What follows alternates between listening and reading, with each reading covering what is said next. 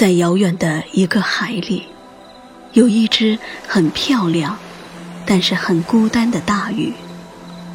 它没有朋友，没有玩耍的伙伴，没有自己的小窝。每天只是寂寞的在最深、最冷的海底游荡。有很多的海草经常缠绕着它。它在这些美丽或不美丽的海草中穿行，听着寂寞的声音，一滴一滴，如它吐出的气泡。有一天，他终于厌倦这种冰冷和缠绕了。他向上游去，感觉到水的温度变暖了。但是心底仍是寂寞的声音。当他把头探出水面时，看到了温暖的太阳、明媚的世界、阔阔的海风，还有，还有近处一朵浪花上，坐着一条红色的小鱼。小鱼稳稳地坐在上面。随着浪花来来回回，仿佛做摇篮一样，好开心的样子。小鱼也看到他了，很热情的向他打了个招呼：“嗨，老头鱼，你好啊！”嗯，这只鱼吓了一跳。我有这么老吗？它居然叫我老头鱼！他很生气地说：“你好没有礼貌啊！我还很年轻的，怎么能叫我老头呢？”小鱼哦了一声，装作明白了的样子，重新打招呼说：“你好啊，老爷爷鱼。”他气得怯怯地咬了几下自己的牙。小鱼嘻嘻笑着说。再敢提意见，就叫你老不死的鱼！试试哦。他被气得没办法，就只好笑了，心里想：有意思的小鱼。鱼顺手拿出一个铁丝编成的空圈儿，舀了些海水，做成了一个水镜，然后递给他，一撇嘴说：“自己看看吧。”好寂寞，好老的样子。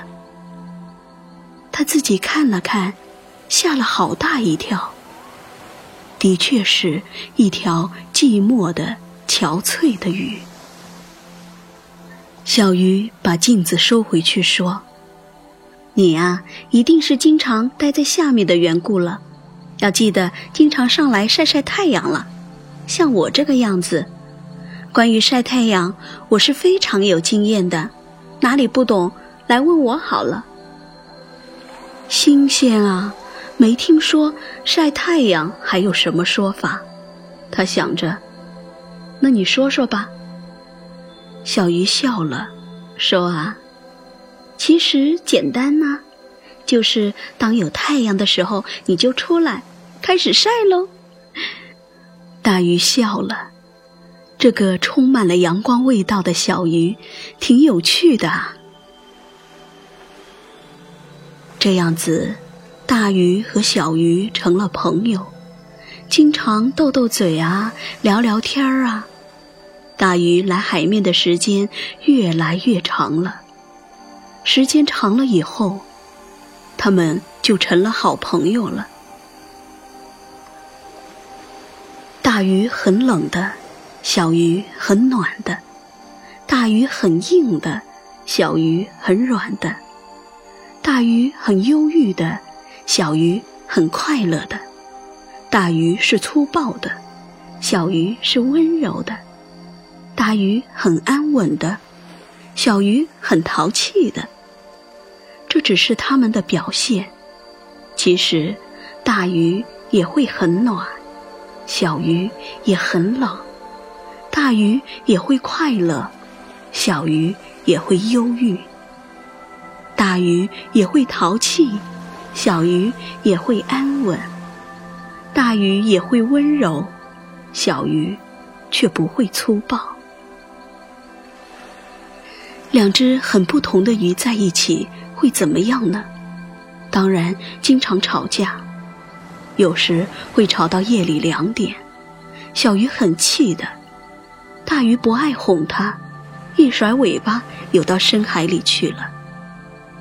小鱼坐在浪花上，对着月亮哭，眼泪一滴一滴的掉进海里。可大海毕竟太大了。这点眼泪算什么呢？小鱼想了想，就不哭了。没人哄，自己哄算了。他就自己坐在那里，看着星星的大眼睛，对自己说：“小鱼，小鱼，别生气，我来，我来哄哄你。惹你生气，我不对，以后不再发脾气。真的对不起。”以后一定爱护你。说着，他自己就笑了，脸上还挂着泪光呢。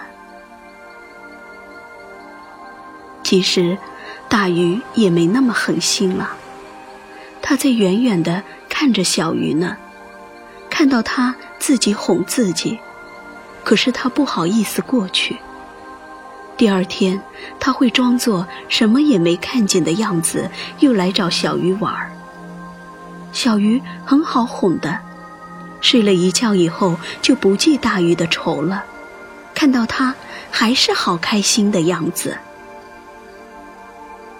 慢慢的，日子这样一天一天过去了。大鱼开心的时候也会逗逗小鱼，有时候。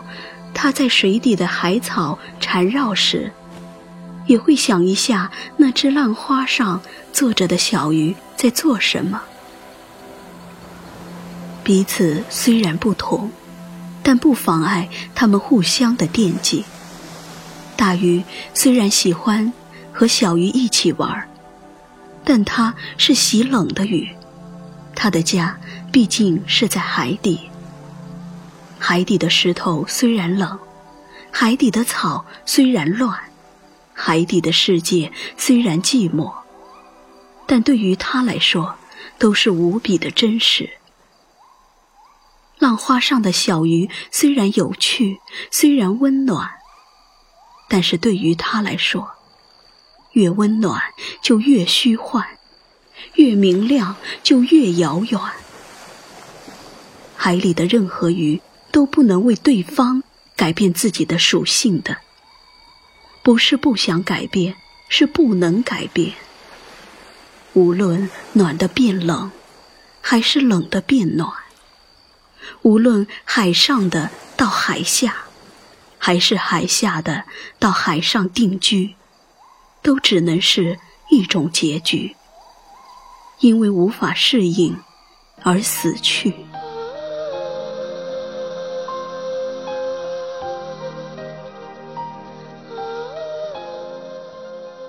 大鱼来的多了，他已经感觉到不舒服了。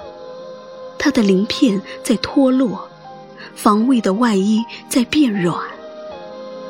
这对他来说是可怕的现象。最后一次，他告诉小鱼，他不能再来看他了。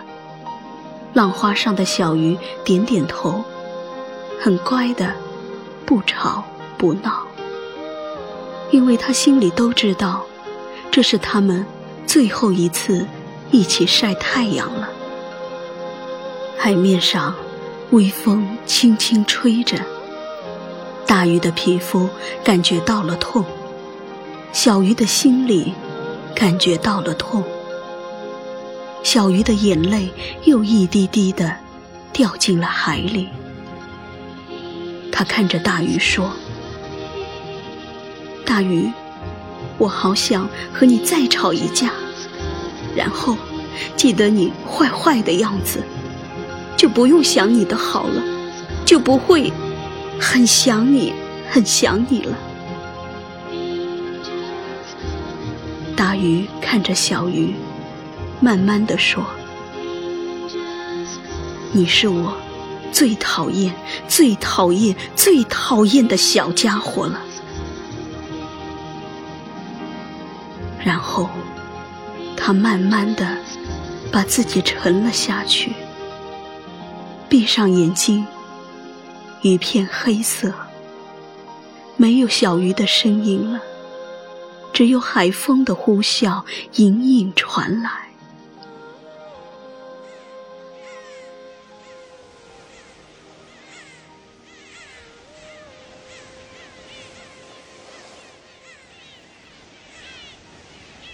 大鱼终于回到了海底。很多年过去了，他再也没到海面上去过。因为他是勇敢的大鱼，偶尔他也会想起那只小鱼，不知道他过得怎么样了，有没有找到一个快乐的同伴一起玩耍呢？是不是偶尔会想起我呢？也曾托流动的海潮去探问一下他的消息，所有的回复都是。没有再见过那条浪花上的小鱼。后来的一天，大鱼出去散步，突发奇想，很想到海面上转转。他向上游着，游到半路上，他忽然发现一个奇怪的东西——一架倒立的小鱼骨，肯定很多年了。骨都被海水刷成了奶白色了，只是奇怪，它还是头向着下的，仿佛尽管是死去，它也想游到底。大鱼游近了，忽然，它不动了，化成了灰，它也会认得出它的。这正是那只浪花上的小鱼。它来找他了，但是它太小了，它不能适应这种寒冷，却依然保持他心里的愿望，给这海洋一个倒立的身影，给这海洋一个有到底的决心，也给了这海洋一颗爱着的心。